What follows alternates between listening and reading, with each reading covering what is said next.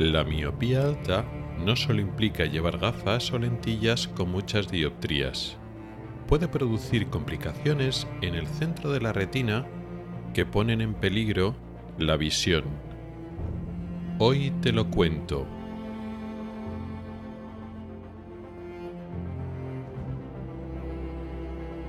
Oculares, el podcast de salud visual con el oftalmólogo Rubén Pascual.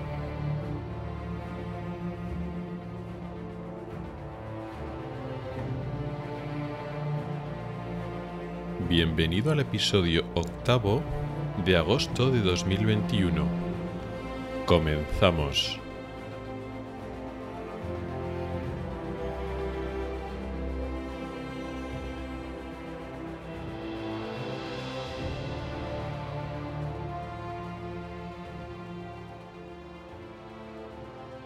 Hola y bienvenido al podcast de Ocularis sobre salud visual y oftalmología. Soy Rubén Pascual, oftalmólogo y divulgador a través de este podcast y del blog ocularis.es. Este es el episodio octavo de la quinta temporada correspondiente al mes de agosto de 2021. Y hoy vamos a hablar de miopía y de mácula. Están estos dos conceptos relacionados en una forma especial de miopía que produce una forma especial de enfermedad en la mácula, o más bien un espectro de enfermedades o de efectos o consecuencias que las podemos agrupar en un concepto global de enfermedades de la mácula asociadas a un grupo concreto de miopía. Antes tenemos que refrescar los conceptos de miopía y de mácula. La miopía es el defecto de refracción en el cual nosotros tenemos difícil para ver de lejos. Es un defecto de graduación en cierto sentido parecido a otros, como la hipermetropía, el astigmatismo o la vista cansada. Vemos borroso en ciertas circunstancias y utilizamos gafas o lentes de contacto o lo corregimos con cirugía. No es per se, como concepto general, un problema anatómico, sino es un problema óptico. No hay una lesión anatómica en el ojo, una enfermedad pues como una úlcera en la córnea o un agujero en la retina, sino es un problema óptico en el cual la imagen que hay en el exterior no se enfoca bien en la retina, es un desenfoque.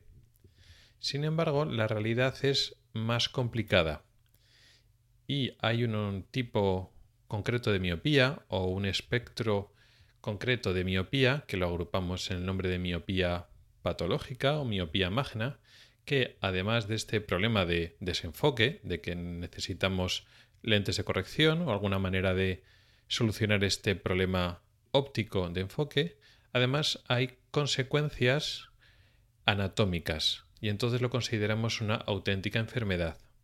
Por eso hablamos de miopía patológica.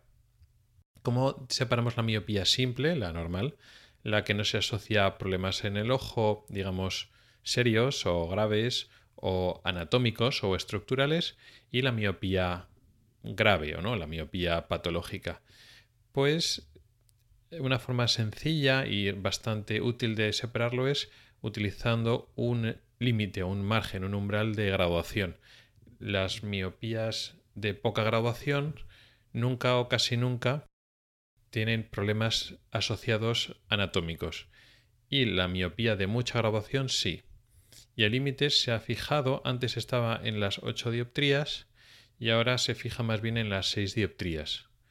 Como las dioptrías en la miopía se designan con números negativos, porque las lentes para corregir la miopía son divergentes, pues hablamos de miopías que son eh, a partir de menos 6 o a partir de menos 8 hablamos ya de miopía patológica o miopía magna.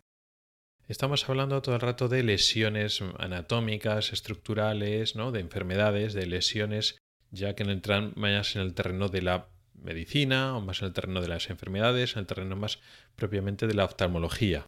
En este contexto, estos problemas asociados de la miopía ya se salen del terreno del optometrista, porque ya no es un tema de graduar y solucionar con gafas o lentillas, sino ya es un problema de lesiones en el ojo que hay que tratar de otra manera, que entran ya de lleno en el ámbito exclusivamente médico. Pero, ¿estamos hablando de lesiones en el ojo en general? No. Estamos hablando de un órgano concreto, que es la retina. Sí que es cierto que en los miopes magnos hay cambios en el ojo a otros niveles.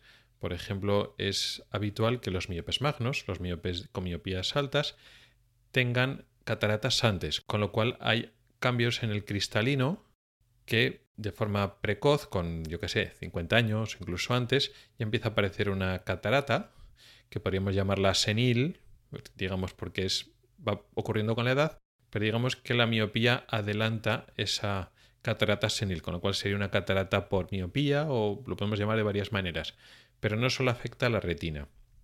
Sin embargo, hoy vamos a hablar de los problemas de la retina y vamos a dejar de lado el problema de, la catarata y algún otro cambio más que hay en el ojo. Pero no solo de la retina, vamos a concentrarnos en una parte concreta de la retina, que es en el centro de la retina, que es la mácula. ¿Eso quiere decir que la miopía patológica, la miopía magna, no afecta a otros sitios de la retina? Sí, y mucho. Posiblemente la afectación periférica, la que no está en la mácula, es en la práctica más importante, o por lo menos más frecuente, que el problema que hay en el centro de la retina. ¿De qué estamos hablando? Las lesiones en la periferia de los miopes magnos predisponen al desprendimiento de retina. Se producen degeneraciones que a veces llaman en empalizadas o latis o degeneraciones reticulares o directamente agujeros o desgarros en herraduras, una serie de lesiones que predisponen al desprendimiento de retina, de tal forma que tener una miopía alta está asociado a mayor riesgo de desprendimiento de retina. Para casi todos los efectos, este desprendimiento de retina es igual a otros desprendimientos de retina que sufren personas que no son miopes. Hay un agujero en la zona periférica de la retina, o un desgarro, o una rotura, y por ahí se cuela líquido que suelta, desprende la retina como si fuera una membrana. Y el tratamiento pues es similar. Casi siempre es necesaria una operación que lo que hace es reaplicar la retina en su sitio, se sella ese agujero mediante láser o mediante un sistema de frío, de crioterapia. Muchas veces se usa un gas, una burbuja de gas dentro del ojo para mantener la retina sujeta mientras el láser hace efecto. En fin, el procedimiento normal. No hay muchas diferencias Alguna hay, pero no hay muchas diferencias. Sin embargo, aunque esto es lo más frecuente, el desprendimiento de retina, hoy no vamos a hablar de estos cambios o estos riesgos que tiene la miopía magna en la zona periférica de la retina y el desprendimiento de retina a partir de estas lesiones periféricas. No, vamos a hablar del centro de la retina. ¿Y cómo se llama el centro de la retina? La mácula.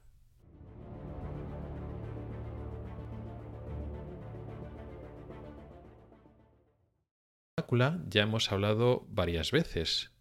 Es la zona central de la retina, donde se halla la mayor concentración de fotorreceptores, sobre todo de conos, y por lo tanto la zona central, esta mácula, tiene la mayor capacidad de resolución de imagen, es decir, nos ofrece imágenes de mejor calidad. Hemos hablado ya varias veces en este podcast de la mácula, también hemos hablado de la miopía, Así que voy a dejar en las notas del programa enlaces a artículos donde hablamos de la retina, del desprendimiento de retina, de la miopía y de la mácula, y de la función de la mácula y algunas enfermedades de la mácula. Ahora vamos a hablar de otro tipo de enfermedad que se produce en esta mácula, pero en este caso no es debido a la edad, ni a problemas vasculares de riego sanguíneo como la diabetes, ni a inflamaciones de la mácula, es otra causa que es la propia miopía. ¿Es importante estas lesiones centrales? Sí, porque la mácula es la zona más importante de la retina, con la que tenemos la visión fina, la que nos permite leer, la que nos permite reconocer a la gente de lejos, la que nos permite ver las caras de la gente. La agudeza visual nos la da entre otras cosas, la mácula. Necesitamos también un nervio óptico que funcione bien, necesitamos pues, que la imagen esté enfocada en la retina, pero la parte de la retina que nos da la información del campo visual central es la mácula. Por tanto, cualquier lesión, aunque no sea muy grave, justo en el centro de la retina, en la mácula, produce grandes cambios, grandes pérdidas de agudeza visual y afecta mucho a nuestra calidad de vida. Ya hemos centrado el tema y ya sabemos que el órgano diana de lo que vamos a hablar hoy es de la mácula, de ese centro de la retina. Y va a ocurrir algo en la mácula en los miopes altos, miopes magnos con más de 6 u 8 dioptrías. Vamos a coger la definición más moderna de 6 dioptrías. Esta definición de 6 dioptrías es un poco arbitraria. Cuanto más miopía tengamos, más riesgo hay de padecer maculopatía miópica, enfermedad de la mácula producido por la miopía. El que tiene 6,25 de miopía, pues, pues sí, entra dentro de la definición, pero probablemente no lo, no lo sufra tanto. El que tiene 7, 8, pues sí, puede, puede tener, pero en menor grado quizás. El que tiene 10, 12, 15 dioptrías, más de 15 dioptrías, pues probablemente sí que sufra estos problemas en la mácula. ¿Qué es lo que pasa en estas miopías grandes para que la mácula se afecte?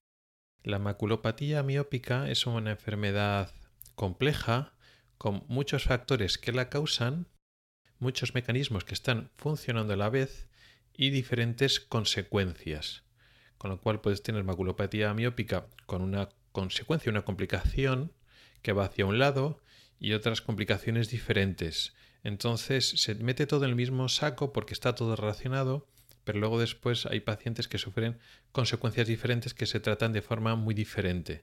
Entonces es difícil, digamos, dar una explicación global pero separarlo en, eh, digamos, enfermedades diferentes o no relacionar unas con otras tampoco tiene mucho sentido porque todo está relacionado. Entonces, hoy vamos a intentar dar una visión global, pero no vamos a entrar mucho en los detalles. ¿Qué es lo que pasa en las miopías altas? ¿Por qué un ojo es miope o tan miope? Bueno, pues en un ojo miope la imagen queda enfocada delante de la retina por dos cosas principales, porque las lentes del ojo, la córnea y el cristalino, son demasiado potentes, enfocan demasiado pronto la imagen y entonces la imagen queda enfocada delante de la retina, o la distancia entre las lentes, pues en este caso la córnea y el cristalino, y donde se tiene que enfocar la retina, pero concretamente el centro de la retina, la mácula, la distancia entre la parte anterior del ojo y la mácula es muy grande. Eso quiere decir que el ojo ha crecido, se ha hecho muy largo. Por lo menos, si no el ojo, concretamente la distancia entre el vértice de la córnea, por poner una referencia en la parte anterior del ojo, y la mácula. Esa distancia ha aumentado, se ha crecido y por tanto la imagen se enfoca adelante. Ya hemos dicho que lo que es la parte, digamos, de enfoque, la parte óptica, pues se soluciona con lentes de contacto o cirugías o gafas, pero vamos a pensar un poco en el, en el órgano, en el ojo, en la parte estructural. ¿Cómo, ¿Qué es lo que pasa para que haya una miopía tan grande? Para que la imagen que tendría que enfocarse en la mácula ya no está en la mácula, sino que está bastante más adelante, o mejor dicho, ¿por qué la mácula se ha ido tan atrás? Aunque está el factor de el cambio de potencia de las lentes y el cristalino pues puede estar más curvo o puede tener una catarata que hace que aumente su potencia o la córnea sea efectivamente más curva y por tanto más potente en cuanto a nivel óptico. En las miopías grandes, aunque ese factor también puede existir, cobra mucha importancia el factor de distancia es decir, la distancia entre el vértice de la córnea y la mácula ha crecido exageradamente.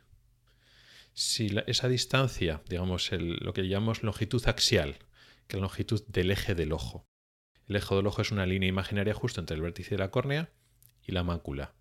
Esa longitud axial puede estar 22, 23 milímetros, pues en los miopes altos estamos hablando de que tiene 26, 28 milímetros, 30 o más, 30 y pico milímetros. O sea, una exageración. Hay una. Esa distancia aumenta mucho. Y esa distancia aumenta a expensas de que el ojo se ha alargado, ha crecido, pero no es que se haga más grande de forma armónica y proporcionada. No, no es un ojo que crece en todas las direcciones igual. En ese caso, pues sería un ojo de grandes dimensiones que no cabría en la órbita y no cabría en los párpados. No, no se trata de eso. En el ojo miope crece sobre todo en el sentido antero-posterior, de adelante hacia atrás, justo esa longitud axial. Se, se crece como, como si fuera un huevo, para que nos entendamos. Y ese crecimiento va ocurriendo a lo largo de la vida en general. Sí que es cierto que hay miopías congénitas, que el ojo ya nace más largo del normal, pero la generalidad de estas miopías altas, de estas miopías magnas, el ojo va creciendo exageradamente a lo largo de la, de la vida. Crece mucho durante, puede crecer durante la infancia y la adolescencia, pero sobre todo durante la adolescencia y la edad adulta sigue creciendo cuando eso no es, no es lo normal cuando durante la edad adulta el ojo ya no crece en esa eh, de adelante hacia atrás, bueno, no crece nada, el ojo ya está estable al acabar el crecimiento. Y sin embargo, en el miope magno sigue creciendo, con lo cual te pueden aumentar las dioptrías después de los 19-20 años, pero eso no es lo más importante. Lo más importante es que ese ojo va creciendo. ¿Pero qué es lo que crece realmente? La envoltura externa del ojo, es decir, la esclera lo que es el estuche rígido que da la, forma, da la estructura. Decir rígida, no es que la esclera sea rígida como un hueso, pero es lo más rígido que tiene el ojo.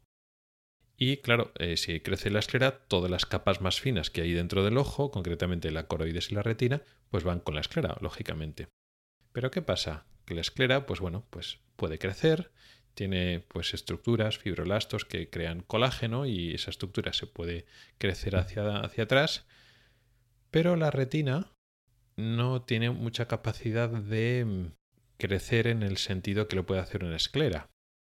La retina no tiene más remedio que elongarse y adaptarse a ese crecimiento, a esa mayor superficie, pero las células que hay dentro de la retina, la mayor parte de esas células no se pueden reproducir. Si hay que llenar más espacio, más volumen, pues eh, las células que hay pues, se tendrán que, estirar y, adaptarse como, pueden, pero no se pueden generar, multiplicar los fotorreceptores ni las neuronas que hay en la retina para abarcar eso. Eso no puede ser. Con lo cual hay un problema de que esa, de que esa retina se está estirando. En la práctica, aunque estoy hablando de ese crecimiento global del ojo, en los miopes magnos, que sufren maculopatía miópica, hay una característica concreta de ese cambio en la esclera que está creciendo hacia atrás, que se llama estafiloma posterior. Es un nombre un poco raro, pero lo define muy bien lo que está pasando. En muchas ocasiones, en la mayoría de las ocasiones que ocurre este problema en la mácula de los miopes, no es que crezca toda la esclera así de forma de su conjunto, no, es que se produce como una especie de bollo o socavón ¿eh? o una zona hendida de la esclera hacia atrás, donde la curvatura del ojo cambia y digamos que se rompe. Es como si fuera un chichón, ¿no? Digamos, tiene una curvatura del ojo y de repente en la zona de la mácula hay un cambio en la, en la curva de la esclera, que además se mueve bien con la ecografía, es una cosa, se ve muy bien gráficamente, es como si fuera una eventración o una o una hernia. No me gusta ese concepto porque es otra, es otra una hernia es, otra cosa, pero es como si fuera una herniación del, tejido, de tal forma que hay una zona de la esclera que está normal y por lo tanto una zona de retina y de repente aparece una, un área que está bastante bien delimitada, que es justo la parte posterior donde aparece esa herniación, ese socavón hacia atrás, que es el estafiloma. Y como el estafiloma está en la parte posterior, pues coge precisamente a la mácula. Así, cuando tú lo ves en la ecografía, ves claramente ese estafiloma posterior y cuando ves el fondo del ojo, pues ves la retina, que puede tener más zonas de atrofia o más zonas delgadas a lo largo de la retina, pero se suele circunscribir muy claramente la zona del estafiloma, que se echa todo mucho más para, para atrás, y ahí es la zona de la retina cambia, se ve que cambia la pigmentación y se ve que está mucho más atrofiada. ¿Qué pasa? Que es lo que he dicho antes, que el tejido como que no, no da de sí.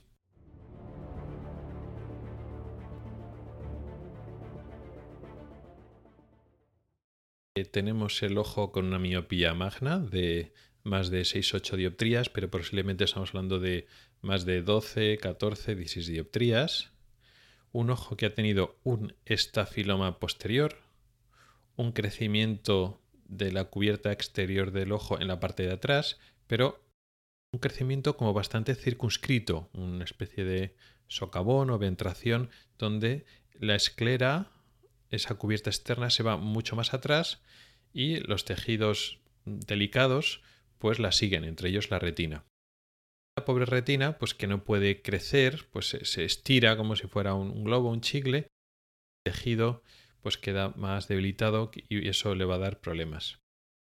Una de las causas principales de la maculopatía miópica. Pero eso está combinado, ese problema de que la retina se tiene que adaptar a una superficie mayor para la que, digamos, fue sobre la que ha crecido, una superficie mayor a la que puede realmente abarcar en condiciones de seguridad, pero hay otro factor, que es el factor de tracción.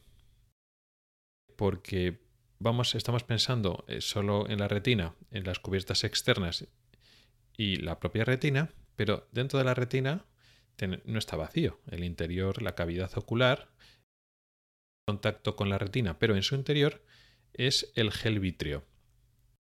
Lo mismo de antes. Las medidas del ojo son estables, pues la retina se encuentra entre, eh, digamos, la pared externa, que es la, la, la, coroides y luego la esclera, pero la parte interna está el vítreo y la retina, concretamente la mácula, está adherida al vítreo. ¿Qué pasa? Si la retina se va para atrás porque hay un estafiloma y por tanto la esclera se va para atrás, el vitrio no crece para adaptarse a ese cambio, a ese retroceso. Si la retina se va poco a poco retirando más atrás, atrás, atrás, el vitrio no crece porque está estable. Pegado. Hay una adhesión, una adherencia entre el vitrio, esa retina que se vaya para atrás. La retina una tracción de la zona central de la mácula donde está adherida el, el vitrio, donde está adherido el vitrio, accionando hacia adentro. Tenemos dos factores, hay más eh, y hay, matices, pero bueno, por simplificar hay dos factores. La retina que se está estirando, estirando, estirando, esa mayor superficie, y la tracción, están tirando justo del centro de la mácula delante. Eso es lo que puede producir diferentes consecuencias de la maculopatía miópica. En la maculopatía miópica, empezar a hablar de lo que se llama foveosquisis. La fóvea es el centro de la mácula. Hemos dicho que la mácula es el centro de la retina, la mácula es un área de varios milímetros, pero la fóvea es central de la mácula, que es donde está fijado el vitrio. Entonces, eh, el vitrio tracciona hacia dentro del ojo, se va hacia, afuera y además se va estirando, se va, digamos, se, está, se produce también una tracción lateral, porque la retina no, no da abasto, no puede estirarse toda la mácula ese espacio de la esclera, pues entonces se produce un estiramiento de la mácula. De la mácula de la retina que crecen en grosor, parecido, bueno, muy parecido en cierta manera, parecido al edema de retina, en el cual la retina se produce un edema, un engrosamiento de las capas de la retina, donde hay un acúmulo de líquido, de agua, espacio extracelular entre las células. Aquí la imagen es similar porque hay un engrosamiento de la retina. No es que haya una inflamación o unos vasos sanguíneos que estén soltando agua, la que hincha, la que encharca la retina, o la inflamación, la que engruesa la retina, no. Factores de, tracción y, elongamiento, la que hace que la retina se estire. La foveosquisis no es buena. Desorganizando y posiblemente rompiendo la estructura de la mácula y de la fobia, del centro de la, de la mácula. Por tanto, ya la foveosquisis ya va produciendo una alteración visual importante. Esta foveosquisis puede acabar en un agujero macular, como estamos traccionando, el vitrio está traccionando de esa zona central, esa retina, esa mácula se engruese, pero puede llegar un momento en que se rompa. Se puede romper el propio tejido de la mácula y se puede hacer un agujero en la mácula, que puede ser toda la mácula o solo una parte, solo unas pocas capas. Pero macular, pues lógicamente es peor todavía, porque la zona que se ha roto, pues ese tejido no regenera. Y además, por ese agujero se puede colar líquido y desprender la retina. Lo mismo que en los agujeros periféricos se puede desprender la retina por esos agujeros. La rotura en la zona periférica de la retina tiene menos importancia o ninguna importancia para la visión, salvo por el tema que la retina se puede desprender. Cuando se produce un agujero macular por consecuencia de la miopía magna, ya de por sí eso ya es malo. Quitar visión directamente porque se ha roto la retina central, la mácula, que es con la que vemos. Con la que vemos tenemos la visión fina, por decirlo así. Pero además de eso, se puede desprender la retina a través de ese agujero macular. Por tanto, pues la fobiosquisis puede tener ciertas consecuencias. Agujero macular, desprendimiento de retina, que es otro tipo, ese desprendimiento de retina es otro tipo del habitual. Un problema que se desprende la retina de la zona periférica hacia el centro, sino es al revés. Se empieza a desprender la retina desde el centro, porque el agujero está en el centro. Pues, aparte de este problema de fobiosquisis, también puede producirse otra cosa. Hemos dicho que se tiene que ir estirando, sacar más área de, de esa esta, esta filoma posterior, ocurre producir roturas entre de la retina que está por debajo, la coroides. Hay una membrana de proteínas que tiene que ser bastante que se llama membrana de Bruch, que separa esas dos, esas dos capas. Es muy importante que la coroides, que es una capa vascular, muchos vasos sanguíneos esté claramente separada de la retina, donde la retina sí que hay algunos vasos en la parte más interna, pero no hay vasos en la parte más externa. La zona de contacto o la zona más cerca que hay entre la retina y la coroides no tiene vasos sanguíneos. Es importante que no haya vasos sanguíneos allí. Y justo en la coroides, en la zona de coroides que está justo pegando a la retina, hay muchos vasos sanguíneos.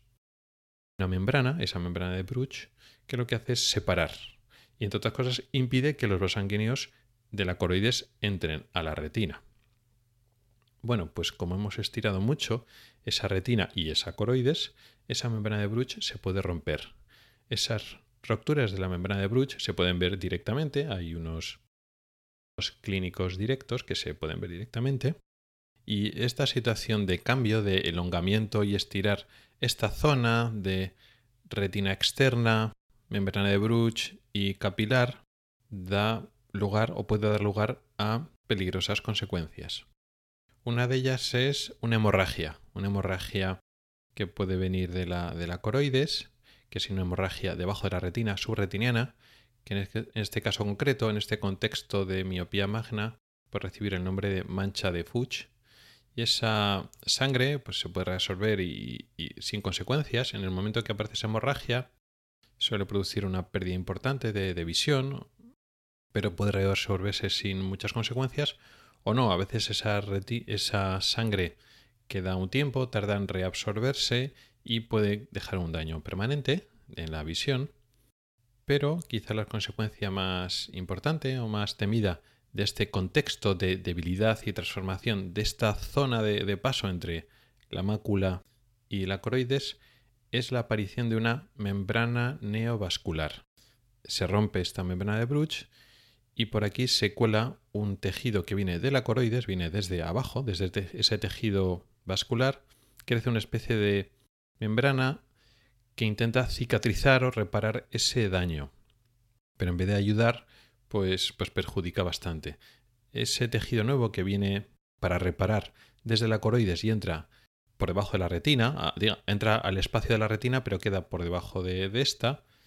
Es una membrana neovascular porque tiene nuevos vasos sanguíneos, también tiene otros tejidos de, digamos, de, sostén, tejido conectivo, como de, para intentar reparar.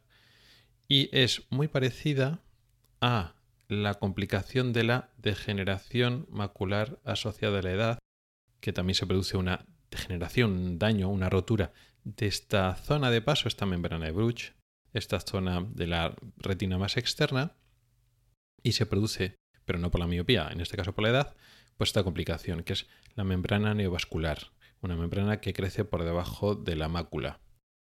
Y eso quita mucha visión y no se limpia, no, no es solo sangre que se puede desaparecer sola como la mancha de Fuchs, como esa hemorragia simple. ¿no? Aquí puede haber hemorragias, pero hay una membrana ahí que está produciendo esas hemorragias y aunque se limpie la sangre, esa membrana, ese tejido nuevo con vasos sanguíneos, no desaparece por sí solo y va a seguir produciendo más hemorragias y más daño.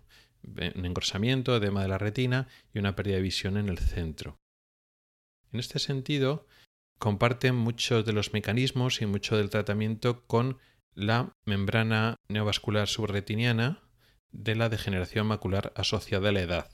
El tratamiento es muy parecido, si no el mismo, con unas inyecciones intraoculares de un medicamento que se llama antiangiogénico para intentar inactivar esa membrana cuanto antes mejor. La particularidad es que aquí estamos hablando de gente en general bastante más joven.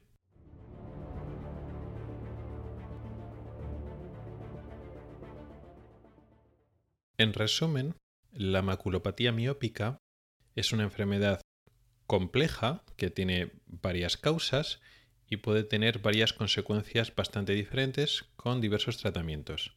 Aparecen miopías altas, que llamamos miopías patológicas, progresivas o magnas, a partir de 6 u 8 dioptrías, aunque normalmente estamos hablando de más de 10-12, en este caso concreto de las maculopatías miópicas, y tiene como factores ese crecimiento del ojo de adelante a atrás, en particular un crecimiento localizado de esa zona posterior que se llama estafiloma posterior, y también la atracción que hace el gel vítreo al centro de la mácula, a la fóvea.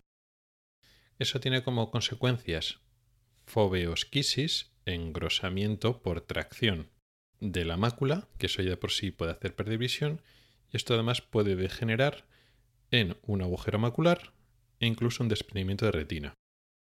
Y por otra parte, se altera la zona más externa, la zona que estaría más abajo de la mácula, la zona de comunicación entre la mácula y la coroides, el tejido que está abajo, que se puede dar lugar a hemorragias espontáneas, solas, aisladas, que serían manchas de Fuchs, que pueden ya de por sí alterar la visión, y también pueden producir membranas neovasculares, que en ese contexto es muy parecido a esta misma complicación que tiene el mismo nombre, membrana neovascular o neovascularización subretiniana, que sucede en la degeneración macular asociada a la edad.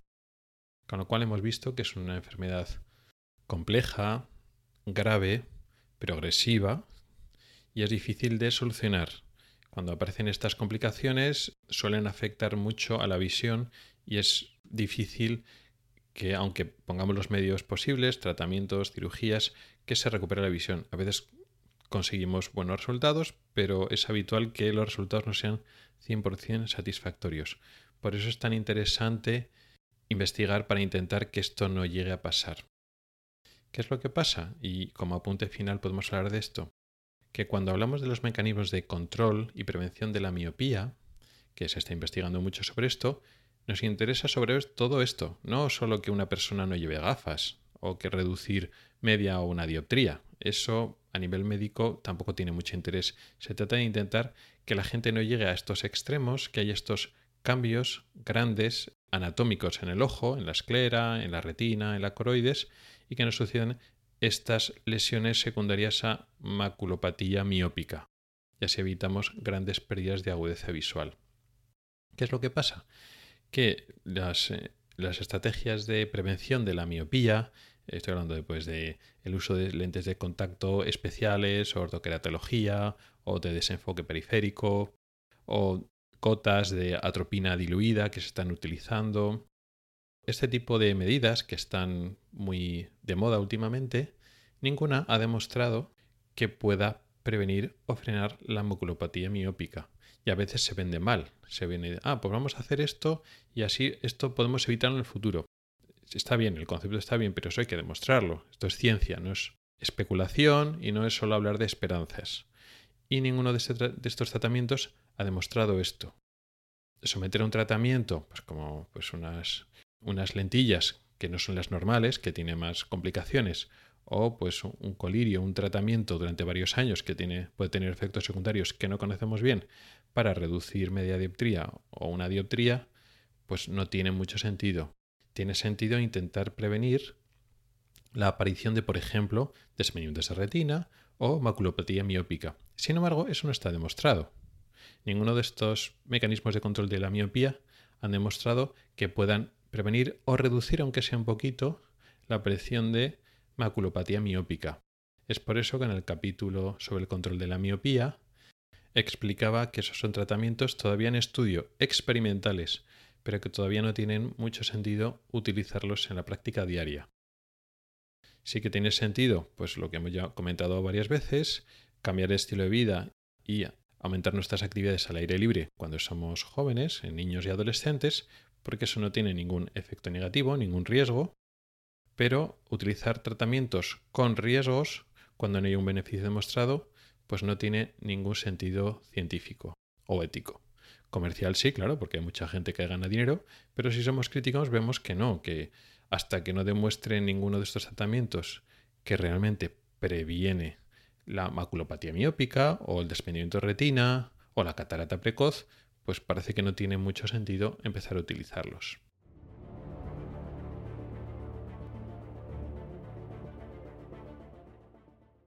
Y hasta aquí ha llegado el episodio de hoy.